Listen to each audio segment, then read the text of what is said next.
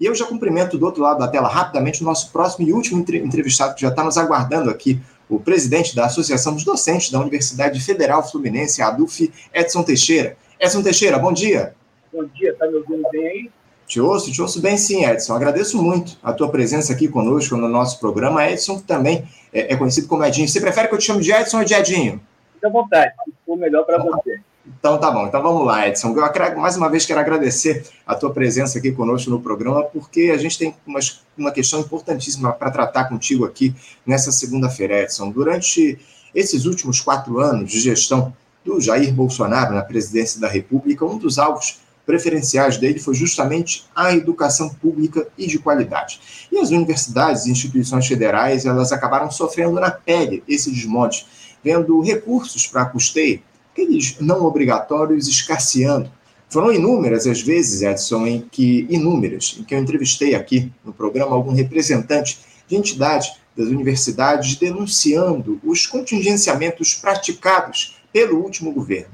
Só que vocês da UF sofrem até hoje com essa herança maldita, Edson. Nós estamos sabendo que há um grave problema de manutenção preventiva em alguns prédios da universidade, em especial do campus do Gragoatá. Professores, estudantes e técnicos administrativos foram surpreendidos com vazamento em salas de aula do lado ímpar no bloco P, a partir da última chuva forte que a gente teve aí em Niterói na, no feriado da Semana Santa. Aliás, até quarta-feira passada, parece que o quinto andar da unidade seguia interditado. Há relatos de que na terça-feira um pedaço do teto de gesso caiu na cabeça de uma trabalhadora do Instituto de Ciências Humanas e Filosofia, que felizmente nada sofreu de mais grave. É algo absolutamente inaceitável, Edson, um nível de degradação ao qual a UF chegou. Eu gostaria que você começasse dando seu depoimento de como é que anda a situação estrutural na universidade, Edson, para além desse episódio do vazamento, da queda da placa de gesso. Fala um pouquinho a respeito disso, por favor, Edson. Bom, primeiro, bom dia, saudar aí o espaço né, da, da faixa livre. E é uma situação bastante, eu diria, grave e séria. Né? Os pronunciamentos da reitoria, recentemente, mostram números por si só é, deve ser objeto de atenção da comunidade acadêmica. Em 2014, o orçamento da UF era de 60 milhões. Hoje é de pouco mais de 5 milhões. Ou seja, você está naturalizando uma situação caótica. E isso é, apareceu no bloco P, mas nós já tivemos relatos semana passada, Instituto de Biologia e outros institutos, onde vem ocorrendo problemas de ordem estrutural. Isso na sede. É, porém, a gente tem informações também de problemas bastante graves dos campos fora de sede, cidades interioranas que a USP faz presente. Uhum. Então, esse montante financeiro mostra muito bem a situação, ela é urgente, grave, uma redução de 2014 de 60 milhões para hoje 5 milhões, a universidade está à beira do, do caos, vamos dizer assim. É, é, é, muito grave tudo isso, Edson. A gente vem observando já há muito tempo essa situação é, que a UF vem enfrentando. Já dialogamos aqui com outros dirigentes da, da UF em outros momentos, enfim. Agora, é, parece que esse caso, esse quadro, Edson, ele vai para além do descaso da gestão Bolsonaro nos últimos quatro anos. Como você muito bem colocou, houve uma, uma queda de, da, da, de recursos de, da casa dos 60 milhões para os 5 milhões. Uh, como é que isso está colocado para esse ano de 2023, o Edson? É, o orçamento destinado para esse ano dá conta das necessidades básicas da UF, por exemplo, das universidades, elas são contempladas a partir dessa gestão Lula, com o orçamento que foi deixado do, do ano passado, da gestão Bolsonaro? É possível, é possível que no orçamento de 2023, é possível que hajam, haja aditivos que possam recuperar esses cortes que vêm sendo implementados, sobretudo ao longo dos últimos quatro anos. Uhum. Nós iniciamos o contingenciamento de verbas dentro da universidade, de bolsas, de cortes de manutenção, né? inclusive nós estivemos é, à frente né, das lutas contrárias a esses cortes. Mas eu diria, Anderson, que há um, um projeto, há um projeto que o último governo explicitou de forma mais é, visível para todos nós, né? que é um projeto de esmagar a universidade pública, um projeto de destruição da universidade pública. E esse projeto, ele não é novo. Uhum. Esse projeto, ele, ele foi ele é estrutural, né? mas ele foi intensificado no início da década de 60, sobretudo quando deram um golpe, implantaram uma ditadura, né?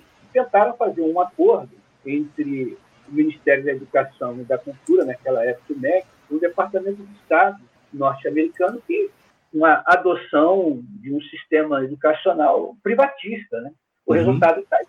Cada 10 universidades no Brasil, oito são privadas e duas públicas, ou seja, 80%. E hoje, com um novo momento que a gente vive no, no Brasil, sobretudo nos últimos anos, a ideia é tornar a educação um grande negócio de consumo. E isso passa pelo seu sucateamento. Todo processo de privatização ele tem essa marca. Uhum. Então, a educação ela é um objeto central de, de sucateamento, visando a expansão desses projetos milagrosos como Futuris e Ensino à Distância. Mas é exatamente essa universidade que existe através das suas entidades ativas e oferece, como ofereceu na pandemia, alternativas concretas, assim como o SUS. Então, é, eu acho que a base docente, os técnicos administrativos, os estudantes, a comunidade acadêmica de modo geral, é, é que podem fazer a diferença no sentido de pressionar as entidades, pressionar o governo federal de forma autônoma, uhum. para que haja uma reconfiguração orçamentária, que já começou com as bolsas, teve um reajuste aí de 9%, mas daqui a pouco não vai ter universidade para a gente trabalhar. Né? Então, é, é algo que precisa ser construído um instrumento autônomo desses setores em relação ao governo federal. E, evidentemente, dialogando dentro do princípio da institucionalidade aqui na UF, com a reitoria e com os setores. E, se uhum. possível, acionando o Ministério Público para intervir nesse processo, que é bastante grave, na, não só na Universidade Federal Fluminense, mas que vem nos últimos dias acentuando aqui entre nós. É, não, está claro, Edson, que está em curso um projeto aqui no nosso país para acabar com as escolas públicas, as instituições públicas, um projeto liderado pela turma do grande capital há bastante tempo, isso não há dúvidas. E um exemplo disso, Edson, é justamente esse novo ensino médio, né, que acaba afetando indiretamente as universidades federais, porque com esse ensino médio, uh, os alunos eles vão cada vez menos preparados para acessar os espaços acadêmicos. Eu queria que você falasse um, um pouquinho a respeito disso, Edson. Como é que a, a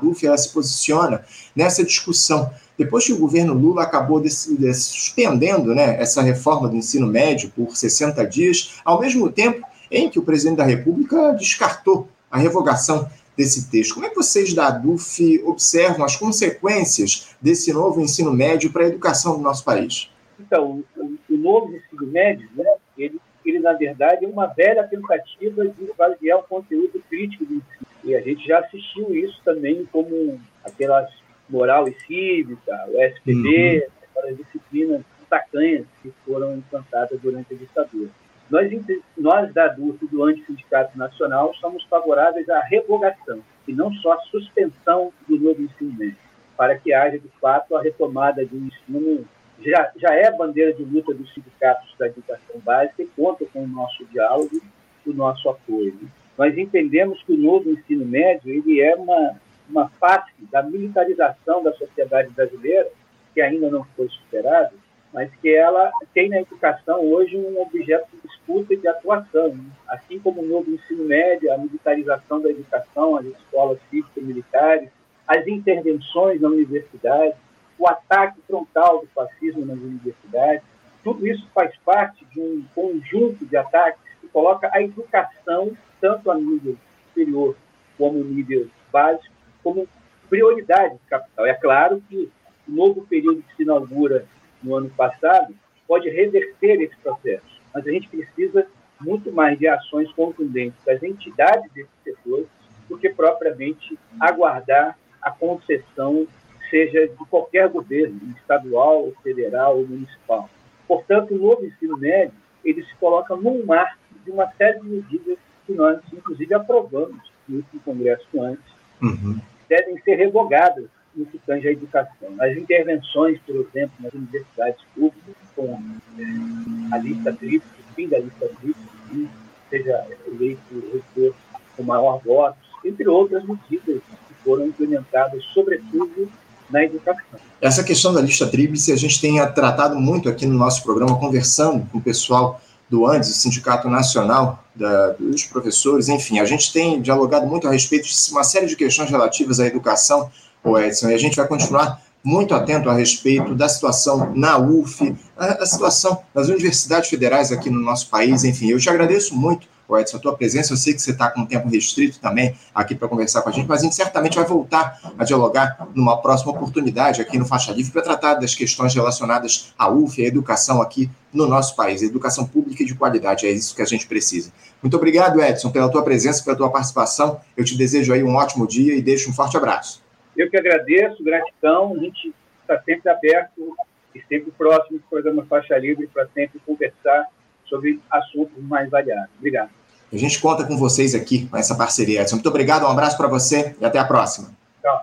Conversamos aqui com Edson Teixeira, o Edson, que é presidente da Associação dos Docentes da Universidade Federal Fluminense, a ADUF, e falou um pouquinho a respeito dessa situação grave que a universidade vem atravessando aí nos últimos tempos, com uma escassez de recursos para custeio, enfim, houve uma redução de 60 para 5 milhões nos últimos anos de recursos destinados às universidades. Enfim, é muito grave isso, é muito grave esse quadro. A gente já vem fazendo esse alerta há bastante tempo aqui no Faixa Livre e isso se apresenta a partir desse, desse quadro de, de descaso que há lá com a UF aqui no município de Niterói, no Rio de Janeiro. Você, ouvinte do Faixa Livre, pode ajudar a mantê-lo no ar. Faça sua contribuição diretamente na conta do Banco Itaú, agência 1964, conta corrente 03004 dígito 1. Essa conta encontra-se em nome da Associação de Funcionários do BNDES, a AFBNDES, uma das nossas entidades patrocinadoras, mas seus recursos são destinados exclusivamente para o financiamento do nosso programa. Você pode fazer a sua doação de qualquer valor utilizando também a nossa chave Pix, que é ouvinte@programafaixalivre.com.br. Sua contribuição é fundamental para a manutenção desta trincheira radiofônica no ar.